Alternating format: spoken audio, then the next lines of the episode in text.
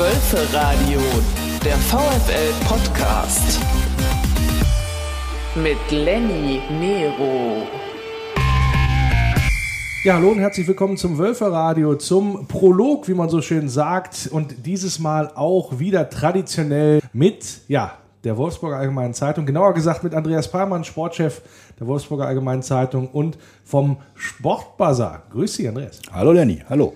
Ja, wir sitzen ja immer zur, ja, zum Saisonauftakt zusammen und äh, gucken mal, wie der VfL so durch die Sommerpause gekommen ist und werden das Ganze dann im Wölferadio sozusagen verarbeiten. Und ja, da steige ich mal ganz einfach ein mit einer allgemeinen Frage, nämlich mit was für einem Gefühl bezogen auf den VfL Wolfsburg steigst du denn ein in diese Saison? Also, wie geht's dir denn damit momentan? Würde ich gerne mal mit einer Gegenfrage antworten. Wie lagen wir denn die letzten Jahre so mit dem, was wir so prognostiziert haben? Wir haben es ja schon mehrmals gemacht. Ich glaube, wir lagen nicht gut, oder? Nee, wir lagen immer ein bisschen drunter. Also wir haben dem VfL deutlich weniger ah. zugetraut, ah. als, als dann am Ende bei rausgekommen ist. Also vielleicht ist der das ist aber dann schon besser als andersrum, ne? Ja, also sagen wir so, wir sind nie reingegangen mit einem, oh, das wird jetzt die Hurra-Saison und von Champions League haben wir in der vergangenen Saison, glaube ich, nicht geredet. Also Dann mit viel, ich glaube, ich glaube, mit viel Glück hättest du gesagt, hast du gesagt, Europapokal, was das angeht. Okay, also wenn das stimmt, würde ich mal sagen, nächste Saison wird ganz mies, taucht nichts. du meinst, weil wir dann immer besser performen sozusagen. Hat aber ja bisher geklappt, ne? Ja, aber du kannst natürlich mal dein persönliches Gefühl mal, ja, ich sag mal, also dein wahres Gefühl hier mal zum Ausdruck bringen. Ich habe gewusst, dass ich hier über meine wahren Gefühle reden muss. Ja, das ist so im Wölferadio. Ich habe es geahnt. So ich habe es geahnt. Ähm, ja, äh, tatsächlich äh, hat man ja ganz oft vor der Saison so ein bisschen äh, viele Fragezeichen. Ne? Und so tut sich auch schwer, so ein Gefühl dafür zu entwickeln, wie könnte es werden, woran könnte es hapern, worauf wird es ankommen. Das ist natürlich in einer Situation, wo du einen Trainerwechsel hast, nochmal eine Nummer schwieriger weil natürlich das ein ganz entscheidender Faktor sein wird. Also wie funktioniert äh, Marc van Bommel als Typ? Wie funktioniert er als Trainer? Wie funktioniert er in der Konstellation mit seinem Staff und auch mit dem gesamten Vereinsumfeld? Davon hängt natürlich viel ab, weil äh, in der Mannschaft hat sich nicht viel geändert, zumindest bis jetzt nicht. Müssen wir mal gucken. Ich glaube, wir werden dieses Jahr eine Transferphase haben, die gegen Ende nochmal sehr, sehr dynamisch wird. Nicht nur beim VfL, sondern insgesamt. Mal gucken, was sich beim VfL noch tut in der Richtung. Deswegen Kaderqualität ist schwer zu beurteilen. Das äh, Thema wird uns noch drei Wochen begleiten. Und auch in dieser Sendung natürlich noch, da werden wir noch ein bisschen genauer drauf eingehen, logischerweise. Aber jetzt mal, bevor ja. du jetzt hier schon alles vorwegnimmst, einfach mal so ein Gefühl.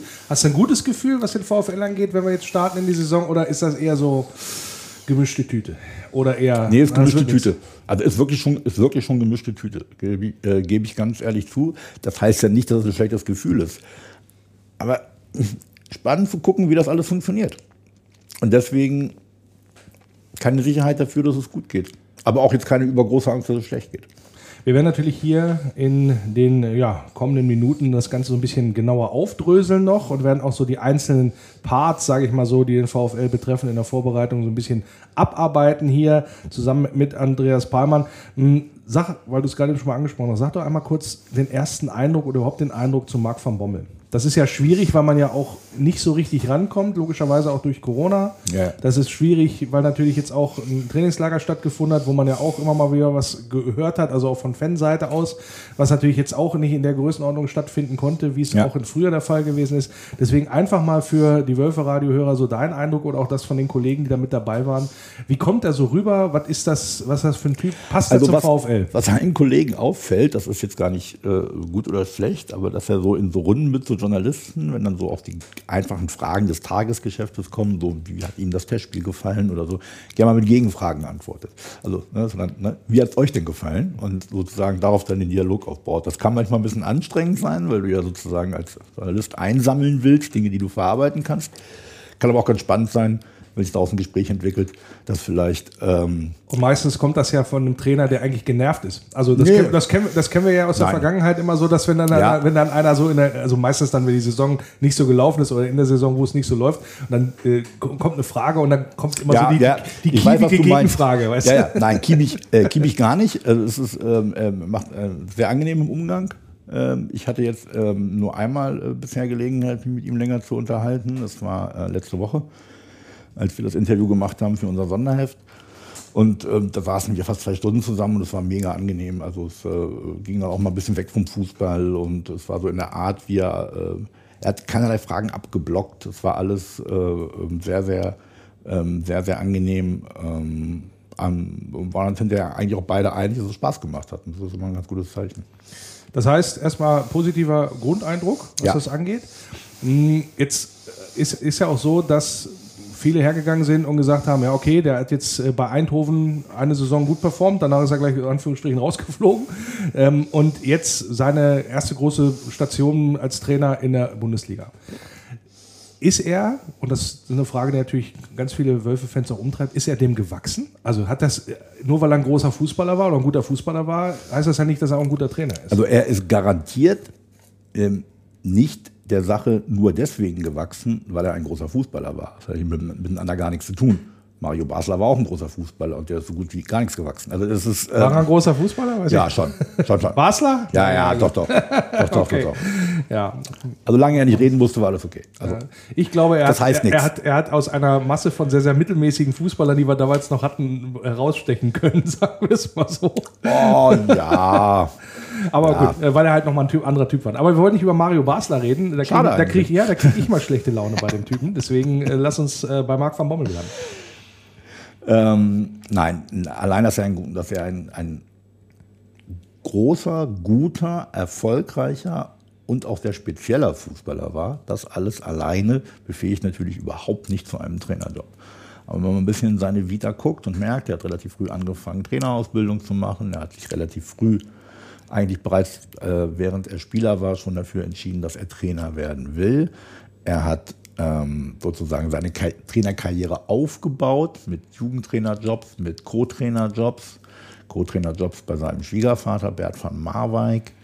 Ähm, das alles ist natürlich eine wunderbare Ausbildung. Eindhoven hat dann aus verschiedenen Gründen nicht funktioniert, wobei man aber auch sagen muss, das war ja keine un richtig unerfolgreiche Zeit. Er ist im ersten Jahr als Vizemeister in die Champions League eingezogen er war ja auch sauer, hat man so ein bisschen rausgehört bei denen, wenn er sich darüber äußert, also er war ja. oder enttäuscht, sagen wir es mal so, dass quasi ihm sein Club da genau, den aber gerade auch, das war der Verein, äh, bei dem nicht seine Profikarriere begann, aber bei dem er sozusagen international äh, ja. auf sich aufmerksam machte. Der Verein, bei dem er seine Karriere dann auch beendet hat, der Verein, bei dem er als Jugendtrainer eingestiegen ist. Und dann hast du immer eine emotionale Komponente, wenn du dann wie jeder andere Trainer auch, das geht es geht ja allen so, die bei ihrem Herzensverein Trainer sind, auch die Amtszeit endet irgendwann mal. Und dann ist man immer emotional besonders ähm, angefasst. Ja, betroffen. So. Ja. Und dann, ist, dann wirkt das auch vielleicht ein bisschen länger nach, als wenn du jetzt irgendwie heute bei Hessen Kassel und morgen beim KSC raus. Warum ist Marc van Bommel der richtige Trainer für den VfL Wolfsburg? Das weiß ich nicht. Okay. Weil ich nicht warum, weiß, hat man, warum hat man ihn ausgewählt? Was glaubst du? Also ich glaube tatsächlich, dass die Erfahrung, die er als Spieler mitbringt, auch im Bereich internationaler Fußball, auch so ein bisschen im Bereich Abgewichstheit, auch ähm, im Bereich äh, Leistungslevel eine große Rolle gespielt hat. Ich glaube, dass man sehr gezielt geguckt hat nach einem Trainer, dem man zutraut, wirklich Spieler besser zu machen, also ein echter Spieler-Bessermacher ähm, weil das etwas ist, was für den VfL enorm wichtig ist. Und man hat diese Dinge bei Marc van Bommel gefunden. Und all die Bedenken, die man haben kann, mangelnde Erfahrung, Bundesliga als Trainer nicht gehabt, hat man ja versucht zu kompensieren, indem man gesagt hat, okay, wir stellen hier zwei Co-Trainer an die Seite. Der eine hat Wolfsburg-Erfahrung, der andere hat Bundesliga-Erfahrung da muss dann natürlich diese Dreierkonstellation extrem gut funktionieren. Da darf es keine äh, äh, Eifersüchteleien geben, da darf es kein Kompetenzgerangel geben. Da muss klar sein, Van Bommel ist der Chef und Van Bommel ist auch der Chef, wenn er dreimal in Folge 4-0 verloren hat. Ähm, wenn die das hinkriegen, dann kann das funktionieren. Das ist ganz interessant, weil ja genau diese Gedanken, die du jetzt gerade so schon ansprichst, äh, ich sag mal jetzt Jörg Schmatke als äh, federführende Person, die den ja verpflichtet hat, den Marc van Bommel, dass er das quasi schon vorausahnt und gesagt hat, er hat Michael Fronzek, einen der Co-Trainer, eben nicht als Trojaner da installiert. Nach dem Motto, wenn das Ganze dann auch schief geht mit Marc van Bommel, hat er gleich den nächsten da äh, quasi an der Seitenlinie, den er da einsetzen könnte. So war es eben nicht. Ja, ich habe mit Michael Fronzek auch noch nicht selber reden können, aber nach allem, was ich gehört habe, wollte Michael Fronzek keinen Cheftrainerposten mehr, sondern hat genau so eine Rolle gesucht. Böse Zungen sagen, er hätte gar keinen gekriegt. Vielleicht, wahrscheinlich ist beides richtig. Mhm. Wie so oft. Wie so oft im Leben. Dann bleiben wir doch nochmal eben äh, bei Marc van Bommel. Was unterscheidet ihn denn jetzt nicht nur fußballerisch, sondern vielleicht erstmal als Typ auch von Oliver Glasner. Weil das ist ja immer so der Vergleich, den man gerne zieht. Wie sieht es denn aus mit dem vorherigen Trainer, der den Verein verlassen hat? Und jetzt dem aktuellen Trainer, der da neu verpflichtet wurde. Ich will jetzt keinem Niederländer zu nahe treten, aber Holländisch ist eine unfassbar niedliche Sprache, findest du nicht? ja, also, jetzt, hast, also findest du den jetzt besser als den österreichischen Dialekt? Oder was? anders. Na gut, das ist klar. Das anders. Ist also man kann, also ein Holländer kann auch so viel Scheiße erzählen, du kannst es ihm nicht übel nehmen, weil das klingt immer irgendwie nett. Mhm. Das, ähm, das finde ich eher bei den Dänen so, aber egal. Auch, ja. Ja, das stimmt, das stimmt. Der Holländer eher niedlich, der Däne eher sympathisch, würde ich sagen. Ja, gut. Also sagen wir so, wenn, wenn Wout motzt, dann ist das jetzt weit weg von niedlich eigentlich auch. Nee, finde ich nicht. Finde ich nicht. Also ich finde, ein Holländer kann dir die Hölle auf Erden wünschen, das klingt immer noch irgendwie süß. Ja, okay, auf, aber im deutschen, im deutschen Akzent quasi. Ja, ja, genau. Akzent, okay. ja, ja, im deutschen Akzent. Auf gut. Holländisch sowieso. Da klingt alles lieb. Okay, aber er hat. Äh, Nein, was ich damit sagen will, ist, damit kommt er ja erstmal, das ist der ernsthafte Teil der Antwort, er kommt natürlich damit auch noch anders rüber, mhm. ohne dass man da jetzt irgendeine inhaltliche Substanz hinter hätte. Aber so jemand kommt halt anders rüber im ersten Moment, auch in seiner Ansprache insgesamt. So, dann ist er natürlich von seiner Art ähm, zu reden und sich auszudrücken noch dichter dran an, an den Spielern was Vokabular angeht und was so eine Emotionalität angeht. Ist er auch respektierter dahingehend, weil er halt einen großen Namen hat als Spieler? Ja, das ist so ein bisschen so sein Startkapital. Man hört dazu quasi. Und, und wenn es gut läuft, wächst das halt mhm. noch. Mhm. Wenn er, aber wenn ein Trainer nichts taucht, jetzt mal von Marc von Bommel, kannst du wieder bei Mario Basler, mhm. kannst du noch so einen großen Respekt erstmal auslösen. Wenn die Arbeit inhaltlich nicht funktioniert, dann sind die Spieler sehr schnell dabei, das auch zu merken. Bleiben wir dann bei Marc van Bommel und dem Vergleich nochmal zu Oliver Glasner. Ist jetzt ein bisschen unfair die Frage, aber ähm, wie groß, weil man es ja auch mal so ein bisschen ein Stück weit gelesen hat, war das Aufatmen in der Mannschaft, dass da jetzt ein neuer kommt? Ah, finde ich schwierig. Finde ich deswegen. Ich sag ja, ist eine gemeine Frage. Nee, ja, ja, aber lass mich kurz erklären, warum mhm. wirklich eine gemeine Frage ist. Weil du in der Regel, und das gilt eigentlich in jeder Situation, das gilt in jeder Mannschaft, das habe ich nie anders kennengelernt in all den Jahren, die, die unzufrieden sind, die verschaffen immer. sich immer, nee, die verschaffen sich auch immer eher ein bisschen Gehör. Mhm. Und man ähm, neigt dann dazu, die Dinge oft falsch einzuschätzen. Oder der erste meckert, der zweite meckert, der dritte meckert, die Mannschaft mag den Trainer nicht. Dabei sind das genau die einzigen drei mhm. die vielleicht gerade unzufrieden sind. Also man hat ja immer von den Unstimmigkeiten ja auch gehört, auch während der Saison. Und, zum, und jetzt am Ende hieß es dann, also äh, klammern wir mal äh, Gila Vogie aus, der da ja sehr deutlich nochmal vom Leder gezogen hat. Kommen wir vielleicht gleich auch noch mal ein bisschen genauer drauf. Aber diese Geschichte mit von wegen, was, was, war, was hat da zwischen der Mannschaft äh, und dem Trainer, Team, muss man ja sagen, also es wurde ja auch gesagt, äh, als, als Vorwurf von wegen, da hätte, äh, da hätte man kaum Zugang gehabt zum, zum inneren Zirkel. Also äh, Oliver Glasner hat offenbar sehr genau drauf geschaut, geschaut, mit wem er da wie zusammenarbeitet. Er hat ja auch immer auf dieselbe, mehr oder weniger dieselbe Mannschaft gesetzt. Also es, da gab es ja kaum Rotation letztendlich auch. Also man hat ja gar nicht versucht, die, ähm, ich sag mal, unzufriedenen Spielern ein bisschen mehr, ein bisschen was zu bieten, sagen wir mal so. Ähm, ja, aber auch da musst du gucken du hast immer in der Mannschaft auch nicht unbedingt eine Grüppchenbildung, aber du hast immer einen Spieler dabei, der gerne seinen Buddy in der Elf hätte oder zumindest im Kader hätte und jemanden, dem man vielleicht auch landsmannschaftlich verbunden ist, gern dabei hätte. Und wenn der dann nicht spielt, ist man auch ein bisschen traurig und dann quatscht man mit dem Kumpel und dann setzt sich das sofort. Dass Oliver Glasner immer auf dieselbe Mannschaft gesetzt hat, hat er ja nicht gemacht, weil er irgendwie dickköpfig oder doof ist, sondern weil das halt funktioniert hat.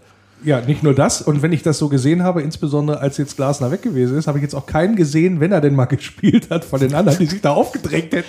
Also ich hätte auch wenig gewechselt, sagen wir es mal so. Ja, ja, aber wir haben ja seit Oliver Glasner weg ist, eine Freundschaft. Ja, ja, ich weiß, ich weiß. Das war, war, jetzt auch so ein bisschen mehr so meine persönliche Meinung äh, dazu. Weil, also nee, es hat sich, also hat es, sich nicht. Hat es sich gab jetzt auch bis auf ganz wenige Ausnahmen keinen Moment, wo wir da standen oder, oder im Stadion oder jetzt auch zu Hause vor den Bildschirmen gesessen haben und uns gefragt haben, warum stellt er denn jetzt so auf? Also das haben wir ganz selten gehabt, wenn überhaupt. Gut. Das war schon immer alles sehr, sehr nachvollziehbar. Und du hast natürlich in einer Mannschaft, die dann sich findet, gibt es natürlich dann sozusagen, man sagt mal Luxusproblem. Aber dann hast du natürlich Fälle wie Gila Vogi oder vielleicht dann auch äh, Pongracic, als sich dann Lacroix und Brooks festge, äh, festgespielt haben, festgespielt haben, die natürlich dann sagen, war nicht so doll hier. Memedi, Ginzek, wenn sie denn mal fit wenn, gewesen sind. Wenn ich nicht spiele. Ja, aber ich glaube, bei den beiden war die Einsicht aber auch da, dass die Fitness dann schon eine Rolle gespielt hat. Mhm. Schade drum, beides tolle Fußballer, aber leider zu selten konstant gesund. Mhm. Also Strich drunter, Strich, wenn man die beiden Persönlichkeiten vergleicht, das ist nicht so, dass da massivst in der Mannschaft alle gesagt haben, boah, Gott sei Dank ist der Glasner weg. Das weiß ich ehrlich gesagt Okay. nicht. Aber Also, also, also, also mir, mir, mir hat es keiner gesagt und wenn es mir einer gesagt hat, kommen wir zurück, dann bin ich ein bi- bisschen vorsichtig mit der Mhm, okay. Einordnung. Ja. Ähm, aber es ist schon so, dass die Kommunikation mit der Mannschaft, wie Trainer mit Mannschaft redet, schon von vielen Spielern auch so ein bisschen als verbesserungswürdig gesehen wurde. das schon. Mhm, okay. Also mehr erklären, mehr mitnehmen.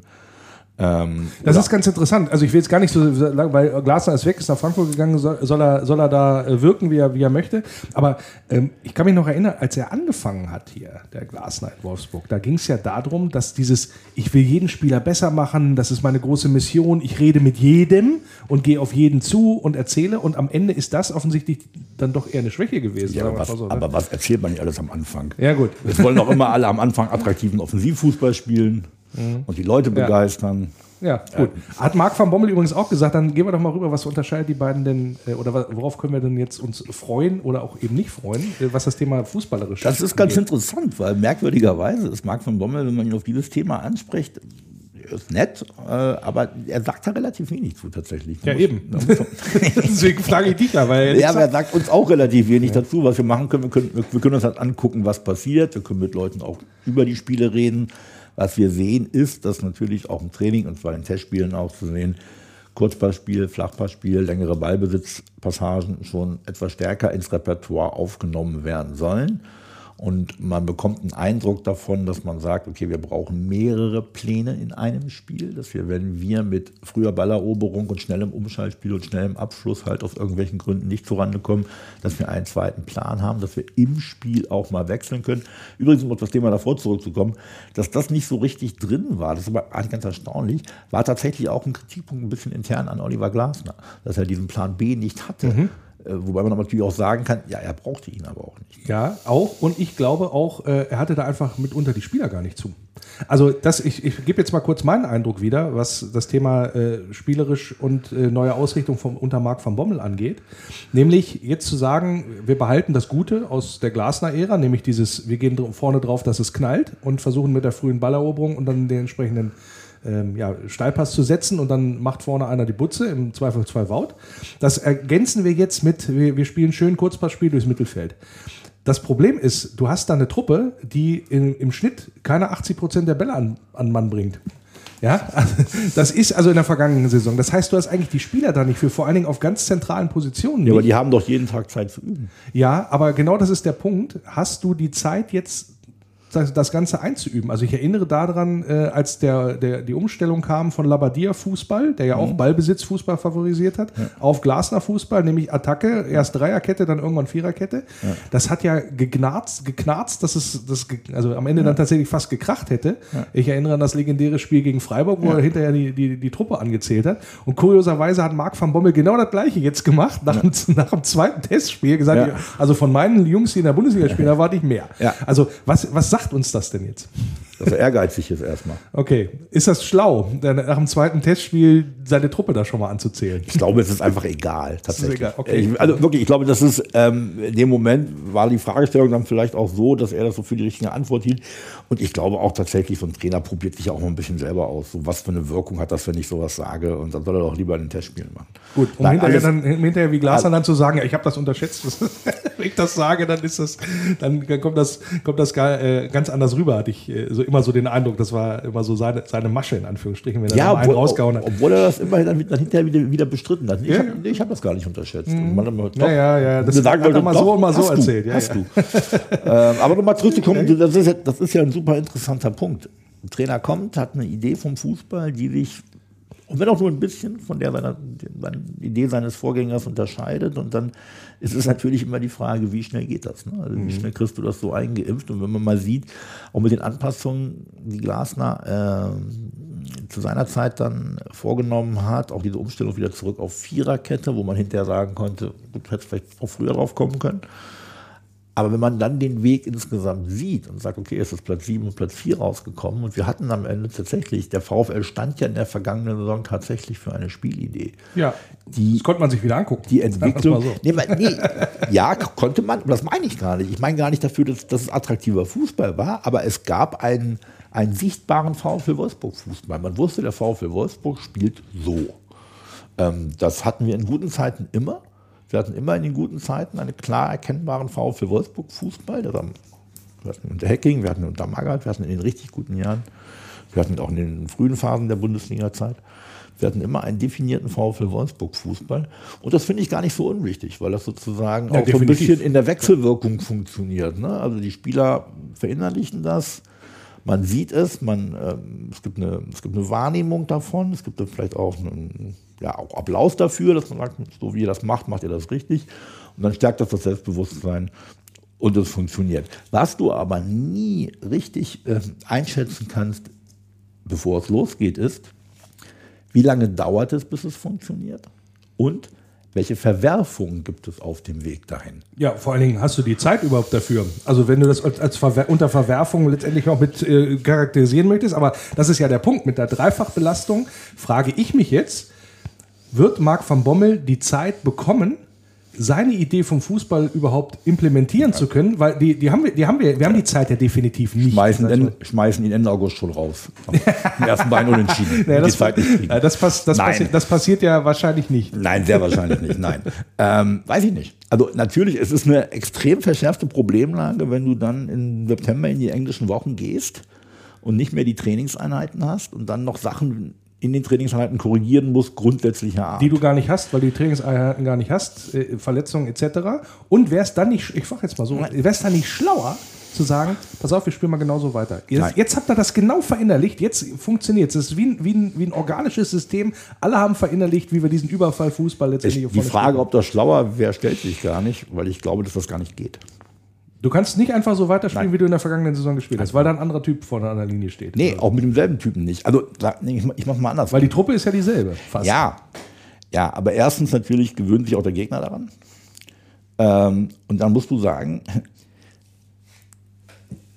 der VfL hat in der Rückrunde der vergangenen Saison, gemessen an seinen Möglichkeiten, die er auch individuell von der Qualität her hat, am oberen Level gespielt. Mhm. Über weite Strecken. Das kriegst du nicht reproduziert einfach so. Du kannst nicht wieder sagen, okay, dann spielt doch wieder am oberen Level eurer, eurer okay, Also überperformt. Auch überperformt, okay. genau. An einer okay. Stelle überperformt. Die Konstellation, auch mit der Konkurrenz, dass es da Schwächephasen gab, und vor allem auch zum richtigen Moment, dass Bayer Leverkusen, Borussia Mönchengladbach ihre Probleme hatten, hat alles auch geholfen. Das kriegst du nicht einfach wieder hin.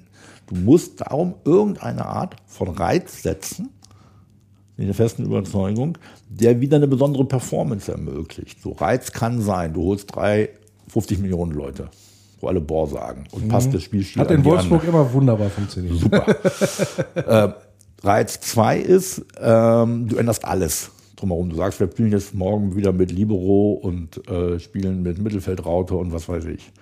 Äh, und änderst alles um, damit die Spieler wach im Kopf bleiben. Möglichkeit 3 ist, du äh, holst einen neuen Trainer. Den du ja holen musstest. Also, in dem Fall musstest du ihn holen. In dem Fall sind aber auch die anderen Reizpunkte vielleicht nicht mehr so wichtig. Und dann ist es, und dann glaube ich, muss man weg davon sagen, okay, wir haben noch diesen Fußball gespielt, machen wir doch weiter. Das, was sie gemacht haben, war in der Konstellation Glasner Mannschaften ein authentischer Fußball. Also die haben, die haben sich nicht verstellt, sozusagen, oder haben nichts versucht hinzukriegen, was sie nicht können oder wofür der Trainer nicht steht du musst mit einem neuen Trainer auch wieder eine Art von Fußball spielen, für die der Trainer auch steht und auch stehen will. Sonst hat er immer Probleme mit der externen und internen Glaubwürdigkeit. Mhm. Hat ja nicht so gut geklappt, jedenfalls jetzt in der Vorbereitung. Bei den Testspielen gab es meistens nur Reisen, was das angeht. Unter anderem auch das, was hervorragend funktioniert hat, insbesondere was so die Defensivleistung angeht. Da hat man sich sehr, sehr häufig abkochen lassen, also gegen fast jeden Gegner. Ähm, was hast du jetzt für einen Eindruck nach den Testspielen? Gar keinen. Okay, gut. Weil es Testspiele waren. Gut. Nein, um, um, um, haken wir ab. Das, mal, warum macht man sie dann? weil man weil kein, du, keinen Erkenntnisgewinn davon hat. Nein, das, du, musst, du musst die natürlich schon als Erweiterung des Trainings sehen. Also der Trainer sagt, übt gewisse Dinge im Training ein oder sagt, setzt gewisse Schwerpunkte und muss dann auch mal gucken, wie die funktionieren äh, äh, in einer Wettkampfsituation oder zumindest in einer wettkampfähnlichen Situation wie in einem Testspiel. Aber Du hast natürlich eine Konstellation gehabt mit den EM-Rückkehrern, äh, mit Neuzugängen, die dann auch erst während der Vorbereitungsphase dazu kamen. Mhm. Ähm, dass du natürlich auch ganz viel äh, bisschen improvisieren musst und gesagt haben, okay, ich bin jetzt mal linke Seite, Mittelfeld, Angriff hinten, ist schon einigermaßen okay. Rechts äh, können die Kinder spielen und das ist mir egal, was da passiert. Und wenn da drei Gegentore fallen, ist das auch wurscht. Hauptsache das, was ich da links sehen wollte, passt. Also so musst du in solche Testspiele dann ja, ja reingehen. Okay, äh, dann kürzen wir es ab an dieser Stelle und kommen da später nochmal drauf zurück, weil das habe ich mir jetzt hier mal auf Wiedervorlage gelegt, äh, weil ich, äh, das hat nämlich nochmal, äh, aus meiner Sicht haben die Testspiele doch was zu bedeuten. Aber dann fragen wir erstmal äh, nochmal generell Trainingslager das, was da, wie es abgelaufen ist. Also vorher hat man äh, immer wieder gehört, sehr, sehr eingeschworene Truppe, ähm, jetzt hat man einen neuen, einen neuen Trainerstab mit dabei. Das war alles auch ein bisschen privater als sonst, weil ähm, konnten nur ein paar Fans, äh, nur ein paar Fans mitfahren oder sich das da angucken vor Ort. Was habt ihr auch als, als Resümee gezogen des, des Trainingslagers, was das angeht? Also ist der, geht der VfL da gut gerüstet mit allem, was da an Grundlagen geschaffen wurde in die kommende Saison? Ja, über ein paar Dinge in dem Zusammenhang haben wir ja schon gesprochen, weil die auch im Rahmen des Trainingslagers stattfanden. Ne? Das Trainingslager endete, begann und endete ja mit dem Testspiel, mhm. wo die Dinge dazu trafen, die wir gerade gesagt haben. Wir haben im Trainingslager natürlich äh, die Dinge gesehen, die wir jetzt spieltaktisch besprochen haben, ähm, relativ stark. Wir haben gesehen, dass wir Max von Bummel sehr akribisch arbeitet, sehr viel selber vorbereitet, sehr kleinteilig auch arbeitet, weil das eben, äh, weil das eben so, äh, so seine Art ist. Ähm, nun war das Trainingslager für uns und für unseren Kollegen, der da war, auch in der Berichterstattung natürlich auch wieder ein bisschen anders als sonst, weil diese Zugänge, die man vielleicht im Trainingslager mal mehr hat als im normalen Alltag, natürlich in Corona-Zeiten auch eingeschränkt sind. Ne? Also man darf sich eh nicht vorstellen, dass man da irgendwie äh, rein und raus geht, wie man will. Schon zu normalen Zeiten. Nee, das ist, das ist richtig, aber Im Trainingslager, im Trainingslager äh, in, äh, in Corona-Zeiten äh, im Trainingslager ist beschränkter, das äh, Ganze, was das ist schon gleich gar nicht. Aber Der es, Eindruck, ja. den man hatte von dem, was man beobachten konnte, ist, dass sozusagen, dass die, dass der gemeinsame Erfolg die Mannschaft letztes Jahr hatte, schon die Gruppe eine ganz spezielle Art auch zusammenschweißt. Mhm. Man hat das schon, na klar, du hast die, die französisch sprechenden Spieler, die auch mal ein bisschen unter sich sind, mal die Brasilianer so ein bisschen, aber du hast schon das Gefühl, dass die Gruppe, so wie die miteinander umgehen, tatsächlich sehr, sehr gut funktioniert. Mhm. Also ist ja, weil ich, also, wenn das, das eine Kindergartengruppe wäre, ja. bräuchte jetzt nicht einen Betreuer mehr als sonst. Okay, alles klar. Weil es ist natürlich so, und äh, für diejenigen, die noch nicht in so einem Trainingslager mit dabei waren, also immer wenn ich mit dabei war, ist natürlich so, dass man, man geht da mal mit und dann spricht man mal so ein halbes Wort ja. mit, dem, mit einem Spieler und so weiter. Da kriegt man dann auch wieder eine Info ja, aber oder man das, hört wieder was genau. mit. Und das ist ja jetzt mittlerweile genau. alles eingeschränkt durch die Corona-Geschichte. Genau. So, aber das ist etwas, was natürlich so ein Trainingslager nochmal nicht nur für Fans, sondern natürlich auch für, äh, für euch Journalisten dann nochmal einen ganz äh, anderen Zugang auch letztendlich ermöglicht, um nochmal ein, auch einen Eindruck zu vermitteln oder vermitteln zu ja, können. Und, und ja. konzentrierter halt, ne? weil wir sind ja leider nicht in der Lage, uns normalerweise 24-7 nur mit dem VfL beschäftigen, mhm. beschäftigen, um auch andere Dinge zu tun bei der Arbeit. Und da als Reporter hast du halt erstmal 24-7 nur den VfL, was auch den eigenen Fokus ein bisschen aufrichtet. Das ist so das Besondere auch im Trainingslager, auch für uns. Aber das mit dem Zugang ist völlig richtig, wird ohnehin ein bisschen schwieriger. Wobei ich gleich einschränkend sagen will, so wie der VfL das organisiert, ist das immer noch im Vergleich mit dem, was wir von Kollegen an anderen Bundesliga-Standorten hören, immer noch sehr gut, auch, auch von der Arbeit für, also für uns. Genau. Und dann wollen wir uns jetzt auch noch mal ein bisschen dichter der Mannschaft widmen. Transfergeschacher. Andreas Parmann ist immer noch zu Gast, Sportchef der Wolfsburger Allgemeinen Zeitung. Ja, Andreas, wir wollen jetzt einmal reden über ja, die Kaderzusammenstellung, die sich nicht gar nicht so großartig verändert hat. Sagen wir es mal so. Vielleicht kann man da hinterher auch ein bisschen äh, ja, schon mal bewerten. Also hinten in der Abwehr, beziehungsweise im Tor, logischerweise Kuhn Castells führt kein Weg dran vorbei. Pavaro Perwan, logischerweise sichere Nummer zwei. Ähm, äh, Niklas Klinger, nachdem Lino Kasten äh, ausgeliehen worden ist nach St. Pölten. Ähm, äh, oder ist er ja, oder gewechselt, also Verkauf? Nein, nein. Das, als Nummer drei. Ja, ich also habe gerade hab einen, leicht, einen leicht zweifelnden Gesichtsausdruck ja. gehabt. Kommt noch ein dritter, wolltest du sagen. Da, wenn ich im Fernsehen bin, muss ich das ja erklären. Nein, äh, Philipp Schulze ist vielleicht doch auch perspektivisch mhm. Nummer drei Kandidat, vielleicht noch vor äh, Lino Kasten, wo ich glaube ich vor einem Jahr gesagt habe, ich halte viel von dem. Äh, Mal gucken, ob er sich jetzt in mhm. äh, okay. Aber, entwickelt. Aber mal so, äh, Torwartposition müssen wir uns, glaube ich, nicht äh, besorgen. Ein guter und ein sehr guter. Ja. Alles gut. Und äh, hinten in der Abwehr, da ist es ja noch mal ein bisschen so gewesen, dass man nach dem Abgang von Jeffrey Boomer in, insbesondere und nach dem drohenden Abgang damals noch von Maxence Lacroix nochmal tätig geworden ist, hat ja Jörg Schmatke nochmal einen Riegel vorgeschoben. Sagt, Maxence Lacroix bleibt auf jeden Fall, egal was da noch für Dosen gestapelt werden in Leipzig.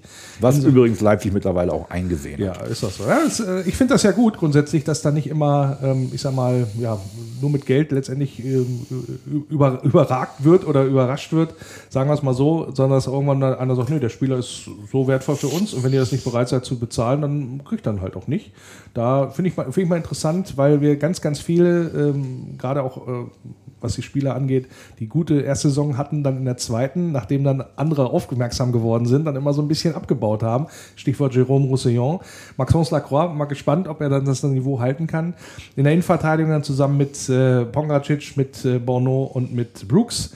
Das äh, ist, glaube ich, äh, in der Bundesliga mit, also viel, viel bessere Innenverteidigung kannst du aus den Vieren, glaube ich, nicht äh, im Vergleich bilden, bin ich der Meinung. Wenn wenn, wenn John Anthony Brooks die äh, völlig überraschende Konstanz der letzten Saison beibehält, äh, was wir alle hoffen, wenn äh, die Leistungsschwankungen bei Lacroix, die es ganz sicher geben wird in dem Alter, das ist völlig normal. die, die er auch übrigens immer hatte. Also es ist nicht so, er hat eine überragende Saison gespielt, aber er hat ja, auch das aber eine oder andere. Aber auf einem hatte. höheren Level, als du es jemand in dem Alter, der aus der Korrekt. zweiten Liga Korrekt. Frankreich kommt, eigentlich, eigentlich ja. zutraut. Er ist übrigens der Grund, warum wir überhaupt so eine gute Saison spielen konnten durch seinen Patzer gegen Athen und die ausgeschieden sind.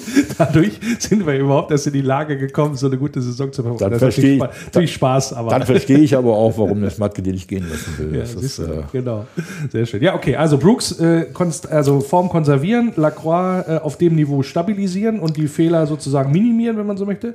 Genau. Bono? Bono, guter, auch guter im Spielaufbau. Ähm, spannender Konkurrenzkampf. No. Ich bin mir nur nicht sicher, ob Marin Pongracic den Konkurrenzkampf bis zum Ende noch durchzieht. Mal sehen. Also sprich gehen, da müsste ja auch wieder einer kommen. Wahrscheinlich also mit drei Innenverteidigern Champions League. Ja, jetzt guckst du mal, wir haben ja den jungen ähm, Anselmo Garcia McNulty mhm. äh, noch dabei, ja. dem, von dem ja auch viele sagen, dass das eine glänzende Perspektive ist. Also einen Jungen wie mit Siersleben hatten wir ja auch schon in der vergangenen Saison, einen Jungen mit dran, sagen wir es mal so. Ja. Äh, und Pongacic, wenn er denn bleibt, wäre es mir halt aufgefallen äh, im Sinne von, dass er ja natürlich sein Temperament mitunter, ja. seinen, seinen übertriebenen Ehrgeiz, hätte ich jetzt fast gesagt, ähm, so ein wie, wie heißt man, eine Übermotiviertheit, sagen wir es mal so ein Stück weit. Ja, das ist mir alles noch zu nett. Un ne? Ich würde es eher unkluges Verhalten nennen. Okay, alles klar. Ja gut, also er hat auch abseits des Platzes nicht geglänzt, das wissen wir ja auch, mit, mit zahlreichen Instagram-Aktionen, sagen wir es mal so. Lass uns bei unklugem Verhalten Ja, okay, sehr gut. Ähm, auf den Außenpositionen in der Abwehr, ja, mit äh, Kevin Mbabu und Riedle Baku, die sie die, die beste rechte Seite der Bundesliga äh, gebildet haben in der vergangenen Saison.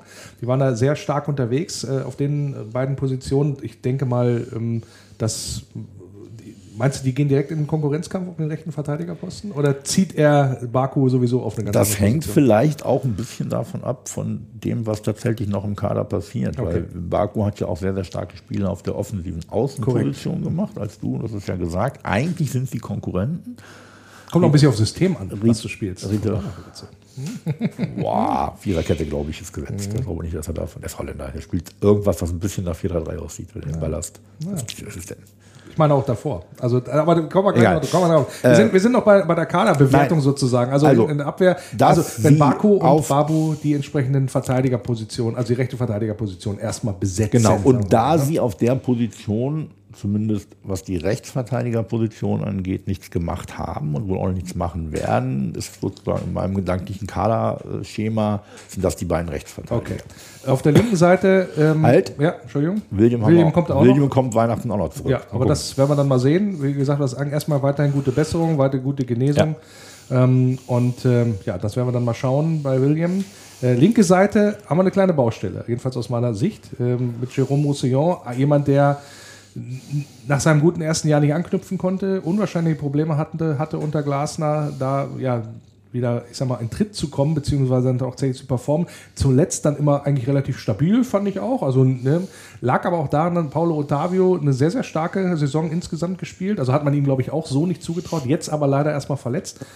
Sprunggelenksverletzung heißt es, weiß man wahrscheinlich nicht so genau, wie ist, äh, langwierig das wird. Nein, es ist ja so, dass die Vereine zum Teil dann wirklich die Verletzung nicht mehr im Detail mhm, beschreiben. Ja. Ähm, Aber klingt nach eher nach drei Monaten als ja, nach äh, klingt eher nach Bänderschaden als ja, nach ein bisschen verstaubt. Das heißt, linke Seite Jérôme Roussillon als bisher nominell einziger Linksverteidiger oder du kommst jetzt noch ein mit dem, der das auch spielen kann? Außer äh, Renato Steffen. Äh, Kobi Hernandez Foster. Okay. Ist der so weit, dass der das spielen kann? Ich glaube nicht. Okay, gut. Dann. Aber wäre doch schön, wenn man ihn irgendwann mal reinwerfen muss Ja. und er von allen äh, äh, Das, das heißt, linker Verteidigerposten haben wir einen, der nicht geglänzt hat in der vergangenen Saison, der selber auch sehr viel mit sich zu tun hatte und eventuell im Nachwuchstalent, der den Ausfall, jetzt den längerfristigen Ausfall von äh, Otavio mit. Und wir haben sozusagen Kandidaten von anderen Positionen, die das auch spielen können und schon gemacht haben. Janik Gerd ist als Linksverteidiger U21 Europameister geworden. Das ist aber sehr lange her. Ja, und er spielte auch nicht so gerne. und auch nicht so gut, Ja, glaube auch ich. noch mit dazu. Kevin Babu kann das auch spielen. Ich Mag es aber auch nicht eigentlich. Nee, aber ich finde so, das ist vielleicht so ein bisschen so aus der, aus der Zeit von, aus der Zeit von Philipp Lahm, als der anfing und dann von Stuttgart zu Bayern zurückkehrte. Ich finde so diese Idee mit Falschfüßen auf den Außenverteidigerpositionen. Bei bestimmten Spielertypen finde ich das ganz, finde ich, finde find Okay. ich ganz gut. Und Renato Steffen hat auch schon einen guten Ja, das, das stimmt, das stimmt natürlich. Also gerade auch dann in diesem, aber das passt dann auch in dieses System, dieses nach vorne verteidigen und immer so relativ früh den, den Ball erobern wollen. Auch da bin ich halt gespannt, ob das so unter Van Bommel bleibt. Aber grundsätzlich halten wir erstmal fest, das Ja. ist eine, das ist eine Wackelposition. Das ist nicht so, dass wir da uns be- beruhigt zurücklehnen könnten. Ich glaube, Marcel Schäfer sieht auch noch ziemlich fit aus. Ja, ich glaube aber nicht, dass der spielen wird. Aber es ist interessant, die sportliche Leitung hat ja schon gesagt, wir werden auf dem linken Verteidigerposten nicht nachlegen aufgrund der Verletzung von Otavio. Kann natürlich auch erstmal vorgeschoben sein, weiß man ja nicht. Kann ja immer Taktik sein, Transferfenster ist ja noch ein bisschen offen. Aber halten wir mal fest, linker Verteidiger müssen wir ein bisschen drauf gucken. Kommen wir ins Mittelfeld, ne, bleiben wir bei den angestammten Sechsern und Achtern mit äh, Arnold Schlager. Wie sehr wird Maximilian Arnold das Abenteuer Olympia zurückwerfen? Kann kann von froh sein, dass er nach der Vorrunde wieder nach Hause durfte. Nee, also nee, froh war ich nicht. Ich hätte, hätte das persönlich Ja, schon sehr- persönlich hätte ihm das auch persönlich schon sehr gegönnt. Und wenn irgendeine Mannschaft mit irgendeinem Deutschland-Trikot im Fernsehen rumläuft, dann finde ich schon mal ganz geil, wenn die gewinnen. Also und auch Mhm. irgendwie ein bisschen anders performen können in dem Fall, als das jetzt bei Olympia, als das bei Olympia der Fall war. Na gut, also wenn- mich gewundert, dass da der Busfahrer nicht noch mitgespielt hat bei den wenigen Leuten, dass, Ja, wenn- wenn das- das angeht. Ja, Ich glaube, das war wegen der Altersregel. ja wahrscheinlich ist Das das, ja, genau. Es ist, ist glaube ich, bei den Schiedsrichtern, was du meinst. Ja, also das Ding Also- ist ziemlich, also das Ding ist ziemlich in die Hose gegangen insgesamt, weil das ist von vorne bis hinten einfach eine äh, völlig verkorkst gewesen. Und äh, ich glaube aber nicht, Kern zurückzukommen, dass Maximilian darunter, darunter leidet. Der ist jetzt wieder da, der hat irgendwie zwei Tage Deckdeck gehabt, der trainiert wieder mit, der spielt vielleicht schon im Pokal, ich weiß es nicht, halte das gar nicht für ausgeschlossen. Ähm, und äh, wird dann hoffentlich auf dem Level weitermachen, wie er letztes Jahr gespielt hat. Wird Also Kapitän? Ihm auch, ich fände es gut, was nichts gegen Josh ist, der auch ein guter Kapitän ist als Typ. Aber es ist ja irgendwie eine, wäre eine konsequente Geschichte. Hm. Jemanden, der Ist ja auch der Leader auf dem Platz gewesen in der vergangenen Saison. Er hat ja auch immer Ja, was an, also versucht, immer ja- an sich zu reißen. Es kommen, ja mal so. zwei, es kommen ja zwei Dinge dazu. Er ist ja nicht nur das Eigengewächs, sondern er ist ja auch die Konstante im Kader über eine sehr lange Zeit, weil er jetzt auch schon irgendwie knapp über 18 ist. So kann man es auch sagen. Er ist, glaube ich, nicht unbedingt jetzt so der, der Lautsprechertyp. Aber er ist natürlich jemand, der vor allen Dingen durch seine Leistung in der letzten Saison ganz, ganz viel Respekt noch dazu gewonnen hat, zu dem ohnehin schon großen Respekt, den man der Karriere und der Leistung äh, entgegenbringen muss. Und vor allen Dingen dadurch, dass er so wahnsinnig konstant auf einem sehr, sehr guten Level spielen konnte, symbolisiert er ja auch so ein bisschen das, was den VfL ausmacht. Also Ja, er natürlich. steht ja nicht nur als Typ, als Figur oder mit den Interviews für den VfL Wolfsburg, sondern er steht auch mit der Art, wie er performt und seine Leistung hält, auch so ein bisschen für das, was den VfL ausgezeichnet hat. Von daher ist er schon mehr als jeder andere Spieler das Gesicht des VfL. Und dann fände ich es irgendwie blöd für einen anderen, der dann die Kapitänsrolle übernehmen soll, weil das irgendwie unstimmig wird. Also ich fände es gut, wenn er Kapitän wird. Sollte Marc van Bommel anders entscheiden, wird er gewiss gute Gründe dafür haben. Ja. Gut, also äh, Schlager Arnold, nach wie vor immer noch das 1A-Duo da im zentralen Mittelfeld. Josua Gila-Vogie muss erst wieder zeigen, dass er da auch in die erste Elf gehört. Ähm, also ich gebe geb das hier gerne auch nochmal, weil ich mich da bei, äh, im Social-Media-Bereich schon unter der, äh, unter der Sommerpause ein bisschen drüber echauffiert habe. Äh, wenn du Kapitän einer Mannschaft bist und das läuft am Ende der Saison am letzten Spieltag so ab, wie Josh das ge- gehandhabt hat, dass er spielen sollte und er sich quasi geweigert hat, äh, dieser Aufstellung Folge zu leisten, egal was da, ich sag mal, zwischen, zwischen ihm und dem Trainer vorgefallen sein mag, mit Oliver Glasner, das ist etwas, was aus meiner Sicht als Kapitän nicht geht. Ähm, und da muss tatsächlich auch aus meiner Sicht eine, äh, eine, eine, Konsequenz erfolgen, weil was ist das für ein Vorbild, insbesondere für die jungen Spieler, die wahrscheinlich alles mal geben würden, um ein Bundesligaspiel zu machen. Und ähm, insofern fand ich das, dieses Verhalten äh, von Josua Gilavogi nicht gut in der Perspektive, gerade auch, was dann auch für die jetzige Saison kommt, also ich, angeht. Zwei Dinge dazu, ich kann das total nachvollziehen, wie du das siehst. Ich eine völlig legitime Haltung dazu. Ich würde das Detail, egal was da vorgefallen war, würde ich nicht ganz so unterschreiben. Ich kann mir schon vorstellen, dass es Konstellationen gibt, wo ich als Spieler, ohne dass ich das jetzt irgendeinem unterstelle, der Beteiligten, dass es so war, aber ich kann mir Konstellationen vorstellen, wo du dich als Spieler verarscht vorkommst und dann einfach sagst, nö, mit mir nicht. Ähm, ich glaube aber, dass. Da bist du aber in einer sehr luxuriösen Situation, weil wenn du das mit deinem Chef machst, ich schreibe jetzt den Artikel nicht, weil äh, du meine letzten zehn hast du abgelehnt, äh, dann kommst du aber ganz doll in die Bredouille. Ich weiß, Berufe vergleichen ist immer so ein bisschen schwierig. Das stimmt aber. Ja, aber das geht, aber. geht aber nicht. Der stimmt Chef sagt, du machst aber. Ja, wenn ich aber weiß, der Chef hat schon gekündigt, hat er Schwierigkeiten, das autoritär durchzusetzen. Das ist sicherlich richtig. Das, hat aber, das sagt aber eher was über meinen Charakter und meine Verhaltensweise aus, als, als von dem anderen. Ja, ja, das stimmt. Ja, da bin ja? ich bei dir. Das habe ich schon gesagt. Also ich kann das, ich kann, ich kann das, das angehen. Also gerade, wenn, wenn, wenn, ich kann es, ich kann es menschlich ja nachvollziehen, um da kurz noch dran dazu bleiben. Ich kann es menschlich total nachvollziehen, aber du kannst es nicht als Kapitän, als ja weitestgehend auch Gesicht dieser Mannschaft, logischerweise, auch wenn du wenig gespielt hast, äh, was jetzt nicht immer zwingend daran lag, dass, dass der Trainer doof war, sondern die anderen beiden, die waren halt einfach besser als du. Das muss man halt auch mal, äh, muss man auch mal anerkennen. Und dann so ein Verhalten an den Tag zu legen, das finde ich halt schwierig. Und das, so, bei, so, so, so wichtig ich Josh auch für den Club, auch als äh, Gesicht und als Aushängeschild und auch wie er sich verhalten hat in, in den Jahren, die er hier ist. Ne? Aber das möchte ich nicht nochmal sehen von ihm. Das ähm, kann ich nachvollziehen, was du sagst mit deiner Einschränkung. Ähm, ob du Kapitän bist oder nicht, ist gar nicht so wichtig. Ja, aber es hat nochmal potenziert. Das hat nochmal so ein bisschen, war ja, noch ein bisschen es hätte dran, potenziert, ne? wenn es am 14. Spieltag wäre oder am ja, 20. Klar, das, so haben es ja viele tatsächlich Fans auch gesehen. Das, das, zeigt aus meiner Sicht nur, wie viel Kredit Josua Gilavogi hat, weil man stelle sich ein ähnliches Verhalten von Jay Brooks, Pongracic, Brekalo, ähm, Ginzek, äh, Ich glaube Memedi aber vor, auch, ja. was, was Gilavogi da in der Bewertung ein bisschen glimpflicher ähm, wegkommen lässt, ist, ähm, war ja kein Geheimnis, dass er das so sieht. Das war, das war, ja, über, also das war, ja, über, das war ja über Wochen kein Geheimnis, dass er das so sieht. Und er hat immer gesagt, während der Saison sage ich nichts. Sage ich nichts. Ja. Und ähm, dadurch hast du natürlich die Saison sozusagen geschützt. Andererseits sorgt der Zeitablauf dafür, dass das dann gerne als Nachtreten ausgelegt wird. Nee, das ist Trainer weg. War ja so. Jetzt, nee, wie, willst, wie, willst, wie, willst, du es sonst machen? Nee. Also, was willst du da sonst sagen? Als der Trainer ist weg, er kann mir jetzt nichts mehr. Vorher habe ich meine Schnauze gehalten und so wie er weg ist, äh, sage ich nochmal, was ich wirklich von ihm gehalten habe. Nee, sehe ich das tatsächlich an der Stelle anders. Ich glaube gar nicht so sehr, dass es Josh darum ging, den Trainer zu kritisieren. Das hat er natürlich gemacht. Aber das war gar nicht so seine, ähm, seine Hauptmotivation bei der Geschichte. Ich glaube, es ging ihm mehr darum, sich selber zu erklären. Aha, okay. Äh, ist, ist in der Außenwirkung vielleicht als Unterschied nicht immer wahrnehmbar, ist aber etwas, was sich etwas stimmiger in das Bild von ihm einfügt, das man so hat und was man auch zu Recht hat, weil dass er ein feiner Kerl ist, glaube ich, muss ich nicht betonen. Ja, das, das, deswegen hat es mich ja auch so, über, sagen wir so, deswegen hat es mich auch so unangenehm überrascht, dass ausgerechnet so jemand, so jemand, so ein integrer Typ, dann sich hinstellt und sich weigert äh, zu spielen. So, egal was da aus meiner Sicht vorgefallen wäre. Also habe ich eine andere, habe ich vielleicht eine andere Einstellung äh, dazu. Ja. Ich finde aber auch die Interpretation zulässig, ohne dass es meine wäre, aber ich finde sie zulässig zu sagen, da muss ja viel im Argen gewesen sein, wenn selbst ein so integrer Typ wie Josh sich so verhält. Genau, deswegen ja die, Ein die Einstiegsfrage, du erinnerst dich, ist da so viel kaputt, ist da so viel kaputt gewesen in der Truppe, dass alle froh gewesen sind, dass Glasner gegangen ist. Aber egal, machen wir mal weiter an, die, an dieser Stelle, was insbesondere den, das Mittelfeld angeht. Yannick Gerhardt haben wir ja noch auf der Position. Asta Franks kann sich jetzt wahrscheinlich auch erstmal nicht zeigen. Ähm, großes belgisches Talent. Gucken, ob, wir, äh, ob da was bei rumkommt. Habe ich auch gelesen, bei, dass das ein großes belgisches bei, Talent bei ist. bei Asterix hat er schon den Spitznamen. Ich kann ja. auch, auch wenn es ja, kein Geiger ist. Aber das ist schon interessant. Ja. Aber grundsätzlich äh, auch Champions League reif, zentrales Mittelfeld. Mit dem, was wir da. Nicht, dass irgendeiner mal die Schlagzeile macht: Asterix und kann nix im Wolfsburger Mittelfeld. Oh, ja, dann hast du ja jetzt schon vorgelegt. Nee, machen wir nicht. Das machen wir auch nicht. Machen wir nicht. Gut, werden wir, werden wir dann sehen. Ähm, also zentrales Mittelfeld? Reicht Champions League? Oder. Mm, mm.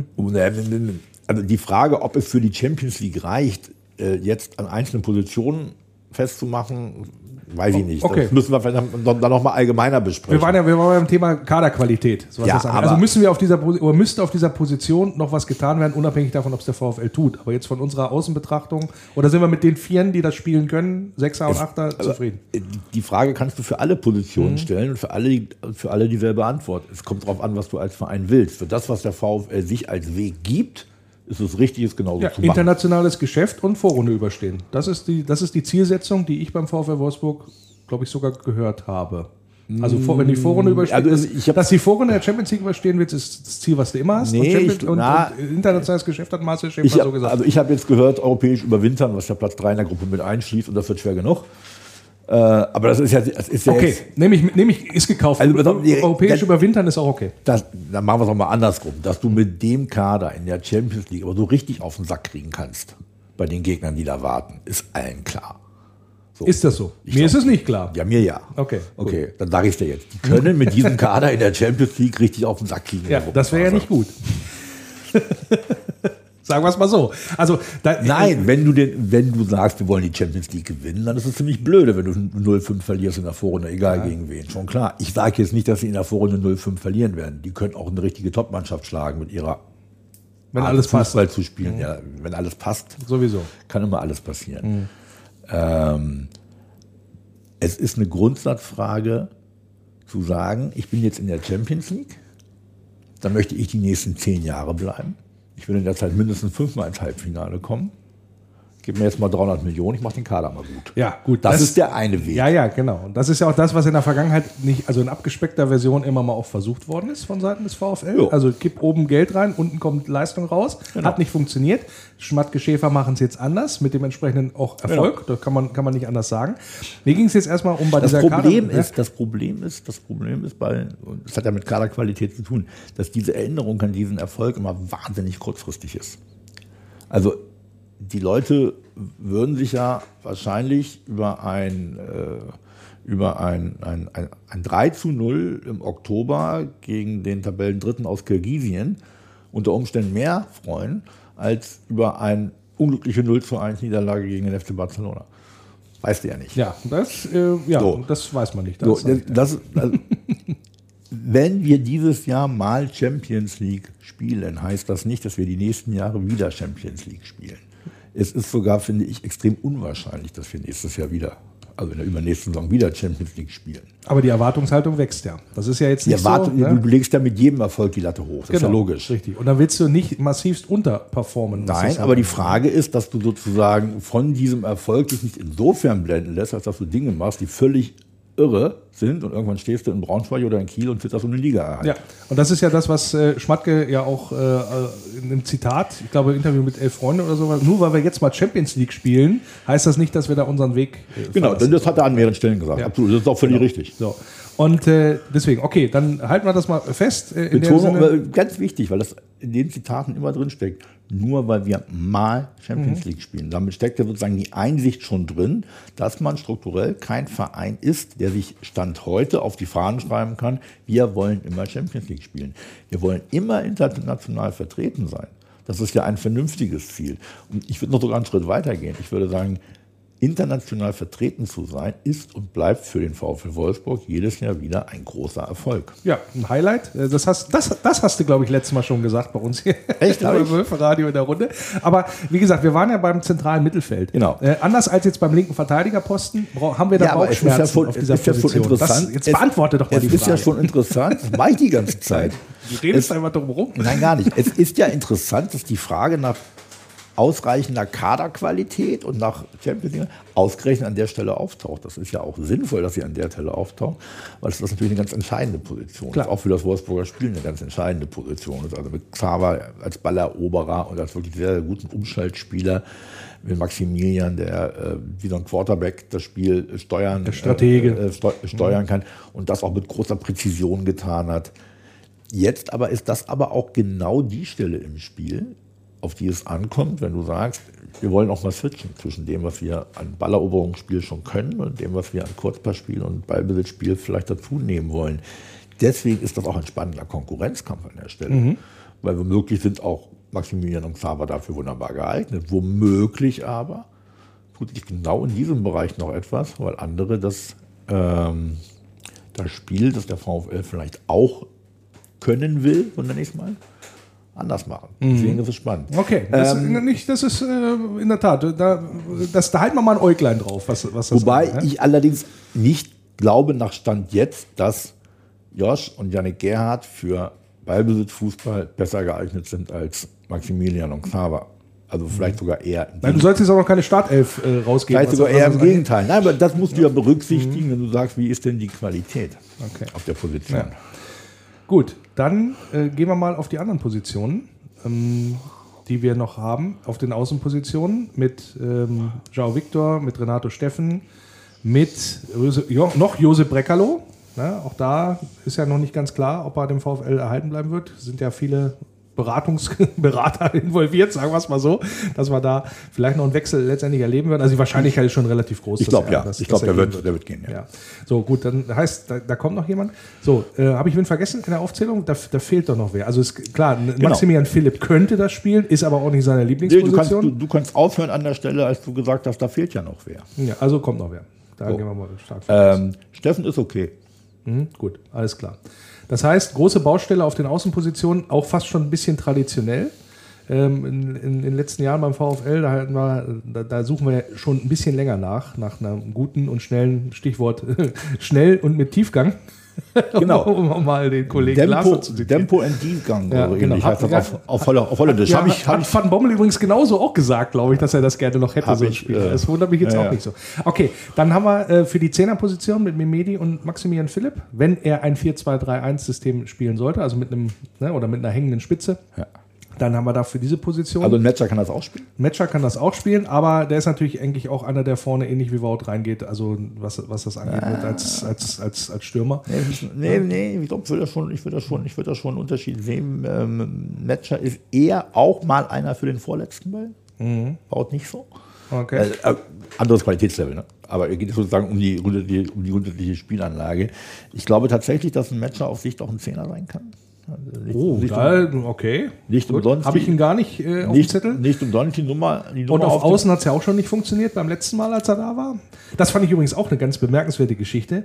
Du kommst, wirst ausgeliehen als Spieler, als Matcher. Ja, als bist U21 Perspektiv, ta großes Talent, was weiß ich was. So. Kommst hin, spielst ein halbes Jahr keine Rolle, machst dich wieder vom Hof und hinterher sagst du, ja, ich kann mit dem Trainer nicht klar. Da ist mir ein bisschen die Reflexion als Spieler, als junger Spieler ein bisschen zu einfach, muss ich mal sagen, ganz ehrlich. ja, also das, wenn das die einzige Quintessenz Wenn ist, du da hätte zu ich ne? einem neuen Verein kommst und den Eindruck hast, dass der Trainer dich gar nicht wollte, dann kann ich das schon als Problematik verstehen. Ja, ich dann- sage nicht, dass es so war. Ja, und dann würde ich es auch anders äußern. Würde ich sagen, ja, ich muss natürlich auch noch viel an mir arbeiten und so weiter. Aber wenn das so als Quintessenz stehen bleibt, dass, warum das beim ersten Mal nicht funktioniert hat, da stelle ich mir nämlich die Frage, wenn das nämlich nur trainerabhängig ist, was macht er denn hier? Da muss ja wirklich Matcher und Van Bommel gesagt haben, pass auf, du bist mein Mann. Und das sehe ich in der Konstellation ehrlich gesagt noch gar nicht, dass, er, dass, er, da, dass er da spielt. Nö, aber du musst mal, wenn du überlegst, wenn du nur mal auf den Matcher guckst und mal völlig vergisst, dass er schon mal ein halbes Jahr hier war. Du guckst dir seine Performance die letzten zwei Jahre an. Du guckst dir an, was er in Anderlecht gemacht hat. Vielleicht sprichst du auch vielleicht auch mit Vincent Kompany, der sein Trainer da ist. Guckst, was er in der U21 gemacht hat. Guckst auch seine Entwicklung an, die er in den letzten anderthalb, zwei Jahren gemacht hat als Spielertyp. Und, und, und, und dann im Kopf haben, welche Philosophie Wolfsburg mit Neuzugängen verfolgt. Ja, ja, da, da passt der super rein. Da musst Das du sagen, jetzt das ist doch- Jetzt ist er ja auch noch gekauft und nicht noch geliehen. Jetzt ja? ist doch scheißegal, ob der schon mal hier war. Das ist unser. Das ist Ja, offensichtlich unser hat's ja auch keine Rolle gespielt. Offensichtlich ich glaube, ja- es, hat- ne? ich glaube, es hat tatsächlich gar keine Rolle gespielt. Bestenfalls die Rolle, dass er etwas leichter zu kriegen war, weil der Kontakt wohl offenbar auch nie abgerissen ist. Ja. Gerade von Marcel Gut. Schäfer zu. Das, wie gesagt, bin ich sehr, sehr gespannt. Das ist eine, für mich mit die spannendste Personalie im Kader, äh, diesen, diese Rückholaktion. Ja, und da, weil wir das eben so nach Positionen sortiert haben, das finde ich auch spannend, wie sich das entwickeln wird. Ich glaube nämlich nicht unbedingt, dass er perspektivisch ein klassischer Neuner ist. Als der wird er ja oft gesehen.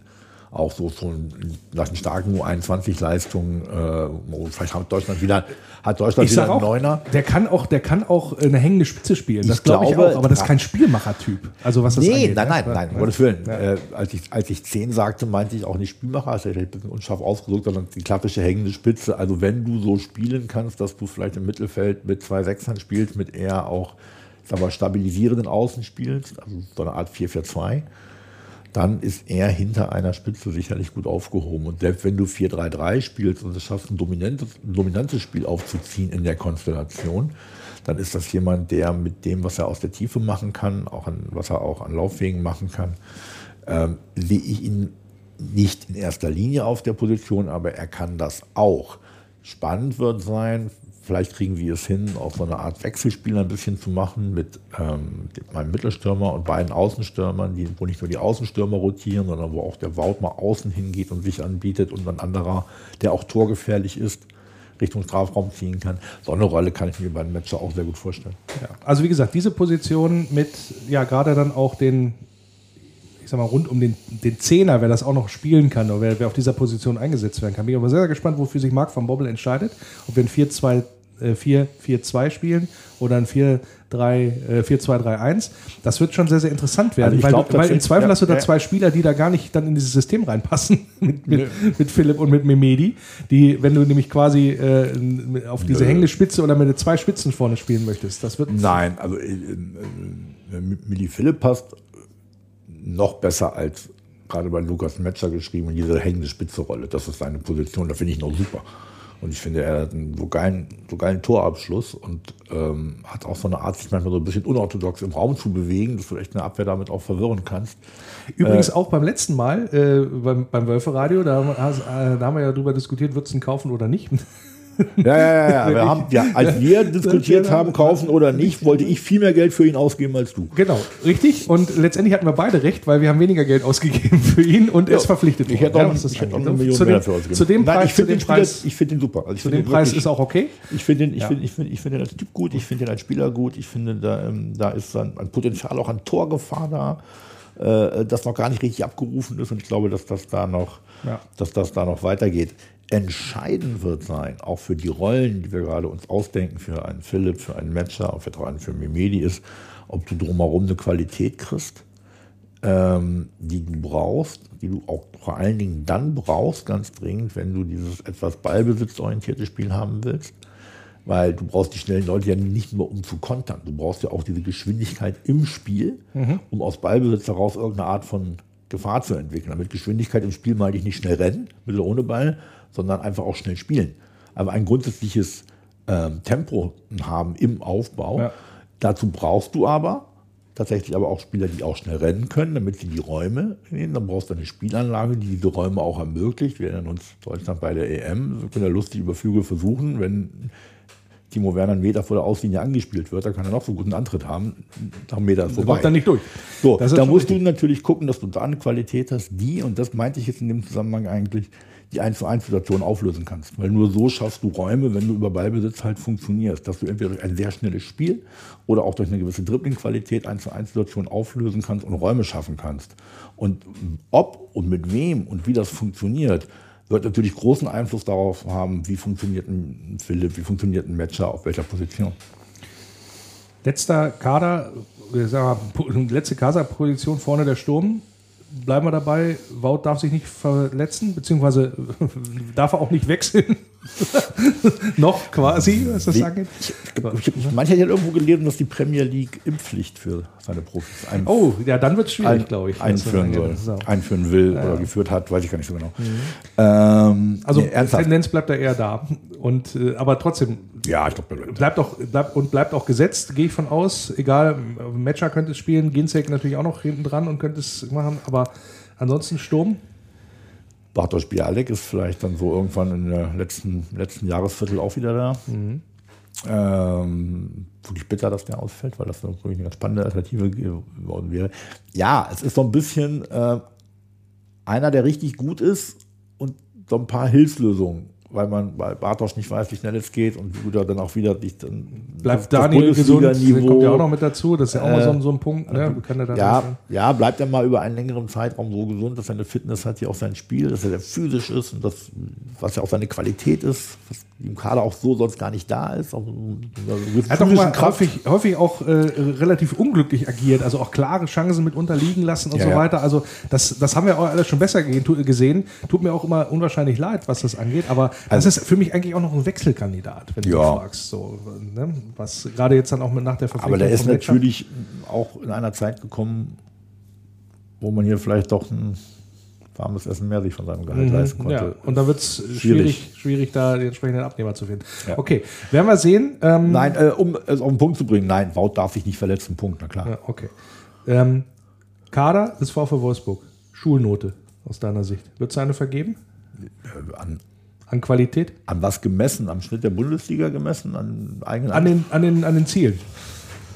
Boah, 3 plus. 3 plus? 3 plus. Das ist ja, geht ja so. Ja. Nö, so, das ist ja das ist noch ein bisschen besser als befriedigend. Ja, ja, ein bisschen besser als befriedigend. Ich hätte jetzt gesagt, Nur ein bisschen so. schlechter als gut. Okay, gut. Also, ähm, es muss viel darüber kommen, dass die Mannschaft insgesamt mit einer guten Idee funktioniert. Es wird über die individuelle Qualität allein wirst du wahrscheinlich relativ wenig ausrichten können. Und das ist ja das am Ende, wo es dann um Kaderqualität geht. Kaderqualität in der Gruppe ist vielleicht noch was anderes als Kaderqualität in der Summe der einzelnen Spieler. Pokalfieber.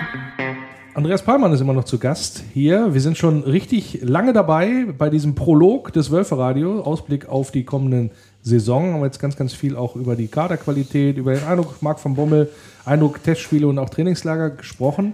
Lass uns einmal zum Abschluss noch ähm, drüber reden, Andreas. Stichwort Saisonauftakt, Pokalspiel Preußen-Münster. Der Presi hat gesagt, unattraktives Los, also der Presi von Preußen-Münster. Hat sich dafür aber auch schon entschuldigt. Ja, ist mir egal, wer so einen Spruch raushaut, der, das, äh, der, der, der kriegt es lang und breit, vor allen Dingen, wenn dann die eigenen Fans hingehen und ihm quasi die Bude rennen und dieses Spiel trotzdem gucken wollen. Ja, Deswegen, egal. Ähm, trotzdem, ähm, unangenehmer Gegner für dich zum Auftakt oder sagst du eigentlich, muss das, läuft, musst du durchlaufen? Äh, vierte Liga musst du weghauen. Also okay. nein, weghauen Blödsinn. Also du hast, du hast als Anspruch als Bundesligist, egal unter welchen Rahmenbedingungen du so ein Spiel antrittst, bei einem Viertligisten solltest du das Ding gewinnen. Wir dürfen nicht vergessen, dass die Schwierigkeit, die so eine erste Pokalrunde bieten kann, mittlerweile auch sehr unterschiedlich ist. Da ist ja von Zweitliga-Aufsteigern bis gerade aus der zweiten Liga abgestiegenen bis hin zu Sechstligisten alles dabei. Und da bist du mit einem Gegner aus der vierten Liga so. Das ist, gut, schon, gut, das ist schon sehr okay. Ja, okay. Äh, und der VfL hat zehn Jahre lang kein Erstrundenspiel mehr verloren. Gut, davon, da gehen wir mal aus, dass es auch am Sonntag so bleibt. Dann folgt eine Woche später Saisonauftakt gegen Bochum. Ja. Aufsteiger, ähm, sagt man ja. eigentlich immer dankbar beim ersten Spiel, äh, eher bei dir nicht so? Du schüttelst schon so ein bisschen mit dem Kopf? Ja, weiß ich nicht. Äh, Natürlich ein Spiel, was du gewinnen auch normalerweise, was, angeht. Ja, normalerweise äh, sagst du ja, Aufsteiger sind am Anfang gefährlich, weil die von der Euphorie leben. Jetzt kommen keine Fans mit. Wir haben Kader auch ein bisschen was umgebaut in Bochum. Ähm, eine gute Truppe. Ist, äh, ist kein besonders angenehmer. Elvis ist noch hingewechselt? Ja. Mhm. Ist aber also in, in, der Summe, also ich finde es geil, dass Bochum in der Bundesliga ist. Äh, äh, weil ich äh, Bochum eigentlich immer auch gern, gern mochte, die Atmosphäre dort mochte. Ich mag das Stadion sehr gerne dort. Ähm, aber das ist jetzt für das Spiel in Wolfsburg un uninteressant. Ähm, aber es ist ein Gegner, der jetzt weder besonders angenehm noch besonders unangenehm ist. Das ist okay für einen Auftakt. Ja. Wenn du ins internationale Geschäft spiel, äh, willst, musst du gegen einen Aufsteiger wie den VfL Bochum dein Handspiel gewinnen. So simpel sehe ich das. Weil das sind die Punkte, die du brauchst. Und der VfL okay, hat. dann halte, dann, halte, dann halte ich mal ganz simpel dagegen. Ob der VfL Wolfsburg wieder ins internationale Geschäft einziehen wird, wird nicht am ersten Spieltag entscheiden. Das ist sicherlich korrekt, aber das sind die Punkte, auf die es letztendlich ankommt, weil der VfL hat sich gerade gegen diese Gegner in der jetzt abgelaufenen erfolgreichen Saison keine Blöße gegeben. Gegen die Mainzens mhm. und Augsburgs dieser Welt. Na, Mainz äh, haben wir verloren, als es egal war. Ne? genau, Mainz haben wir, aber, aber, vorher quasi. Ja. Aber da auch gegen die Bremens äh, oder ne, letztendlich auch ja, gegen Bremen Schalke. Ne? Bremen war mal der Bundesliga. Ne? Jetzt, ja, ja, Bremen war mal in der Bundesliga. Sagst, Korrekt, ja, genau. Ja, wir sind der letzte verbliebene Nordclub. Da auch äh, herzliche Grüße nochmal an den Rest. Du hast es gerade schon mal angesprochen. Fans nicht zugelassen, Auswärtsfans, jedenfalls noch nicht zum äh, Auftakt. Das heißt, die Bochumer dürfen nicht zu uns. Eventuell passiert es, glaube ich, so um den dritten Spieltag rum, dass man ja, vielleicht also was machen kann. Stand der Dinge ist, äh, das kann ich natürlich momentan wieder jeden Tag ändern, aber Stand der Dinge ist jetzt, wo wir sitzen und reden, dass ab dem dritten Spieltag wieder Gästefans ja. zugelassen wird, damit jeder Verein schon mal ein Heimspiel hatte und Abläufe mit Gästefans sich schon mal ein bisschen überlegen kann. Das ist eigentlich ganz clever, so, von, so vom Ansatz her. Ist im Einzelfall natürlich schade, weil es auch Spiele dabei sind und vielleicht besonders gerne hingefahren wäre. Trotzdem, trotzdem, aber ganz okay. Trotzdem gehen wir jetzt in die zweite, Anführungsstrichen, Corona-Saison, ja. was das angeht. Ähm, was glaubst du, was das insbesondere dann auch äh, für eine Wirkung auf die Fans haben wird? Hat man sich da jetzt dran gewöhnt oder sagen, ist ja jetzt doch eher so ein, so ein Punkt, wo man sagt, ja, doch irgendwie doof und mistig? Was nimmst du da wahr? Also ich habe tatsächlich so ein bisschen die Befürchtung gehabt, dass sich sozusagen viele, ich habe es auch in meinem Bekanntenkreis zum Teil gesehen, dass sich viele ans nicht ins Stadion gehen gewöhnt haben. So, ähm, das ist doof, natürlich, ne? klar. Weil Droht uns das auch in Wolfsburg? Also ja, das, verstärkt, das, verstärkt. Das war Also, jetzt ein Ball. achso, das, waren, das waren alles Wolfsburger. Das waren alles Alles- Wolfsburger. Alles klar, gut. Das waren alles Wolfsburger. Ähm, weiß ich nicht. Ich glaube am Ende, wenn, also es wird, glaube ich, von zwei Faktoren abhängen. Der, der eine Faktor wird sein, wie schnell empfindet man ein Stadionerlebnis wieder als normal. Das kann abhängig sein davon, weil es wieder ganz voll ist, muss aber nicht. Man kann ein Empfinden für Normalität auch kriegen, wenn das Stadion halb gefüllt ist oder wenn 10.000 Leute da sind. Das wird das eine sein, was, glaube ich, eine große Rolle dabei spielt. Und dann wird natürlich die Stimmung rundum, ja, mal wieder zum Fußball gehen, sollte man mal wieder auch ganz stark davon abhängig sein, wie die Mannschaft spielt, wie die Ergebnisse sind, wie es aussieht. Dann, und dann wird sozusagen, das wird ein Zusammenspiel von diesen beiden Faktoren sein, in was für eine Situation kommen wir, wenn die Champions League losgeht? Also ist Korrekt. das eine Phase, in der wir schon wieder dann Zuschauer mehr haben werden? Oder ist, das es eine vierte Phase- Welle mit wieder Genau. abgeschnitten? Oder sozusagen? haben wir, Mhm. ja, tja, Herr Messi kommt, aber wird einsam. So, dann kriegst du halt diesen Euphorie-Moment, den sowas ja auch auslösen kann, Ja. äh, äh, nicht hin, dann wird es schwieriger. Und da schlage ich jetzt den Bogen. Ich habe ja vorhin gesagt, das Thema Testspiele und der Eindruck ist nämlich genau das, was da auch eine Rolle mitspielt. Wenn du es nicht schaffst, und das hat der VfL Wolfsburg definitiv nicht geschafft, jetzt durch die ganzen Testspiele äh, und durch neuen Trainer und Neuverpflichtungen und so weiter, ein Stück weit, nee, Euphorie ist vielleicht ein bisschen hochgegriffen, aber eine Vorfreude zu entfachen auf die neue Saison, das ist, das ist definitiv nicht gelungen Oder bisher. eine Art von Zuversicht. Oder eine Art von Zuversicht, wie auch immer, Mhm. weil, Stichwort, äh, nach einer erfolgreichen Saison ging es ja meistens beim VfL in einem sehr, sehr guten Rhythmus immer geschmeidig bergab.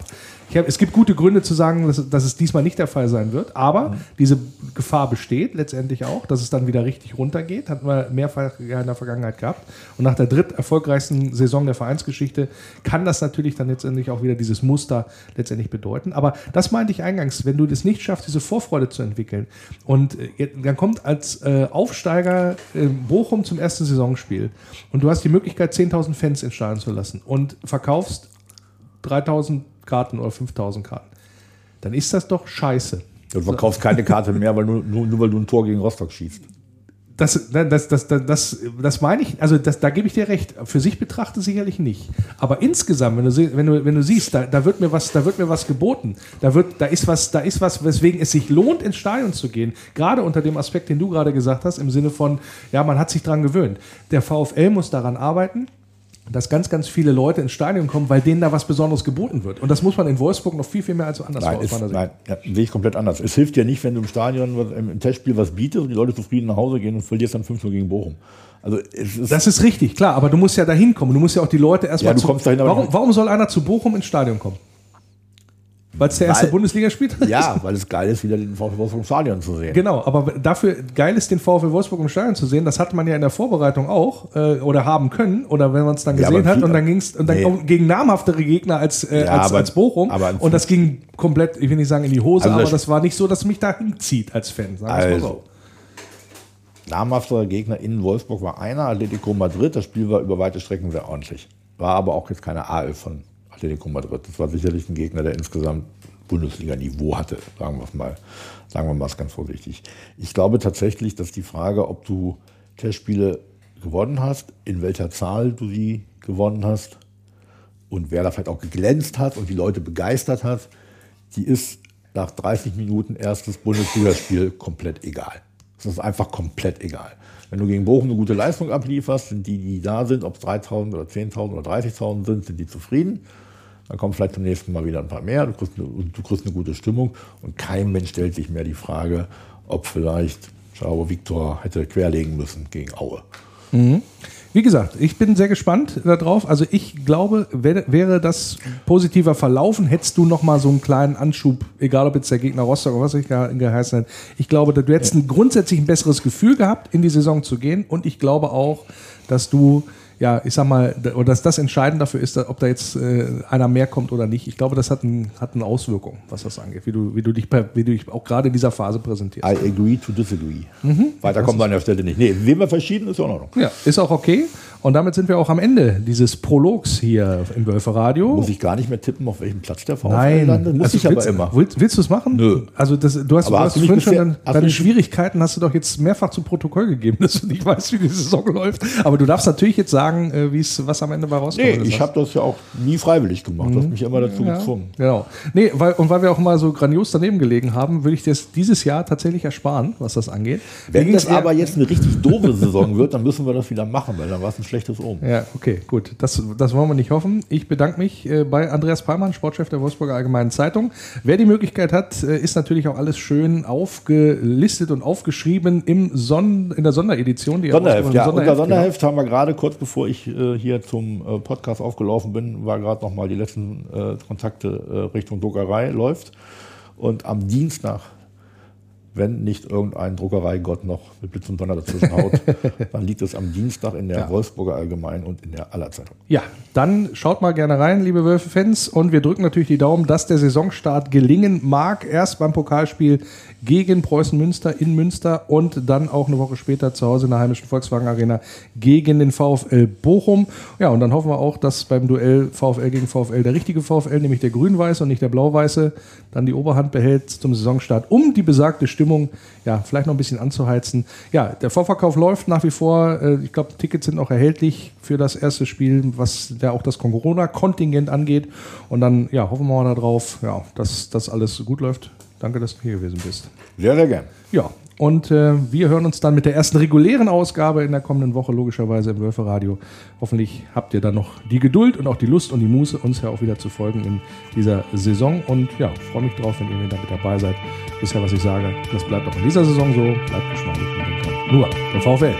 Über die Brücke kommt mein Tempel in Sicht. Ein grünes Licht ist wunderschön. aufs Neue. Dieses Gefühl, wenn ich ihn dort sehe. Kann nur schwer beschreiben, wie es mir dann geht. Lest in meinen Augen, was dort geschrieben steht. Immer nur der VfL. Immer nur der VfL. Immer nur der VfL.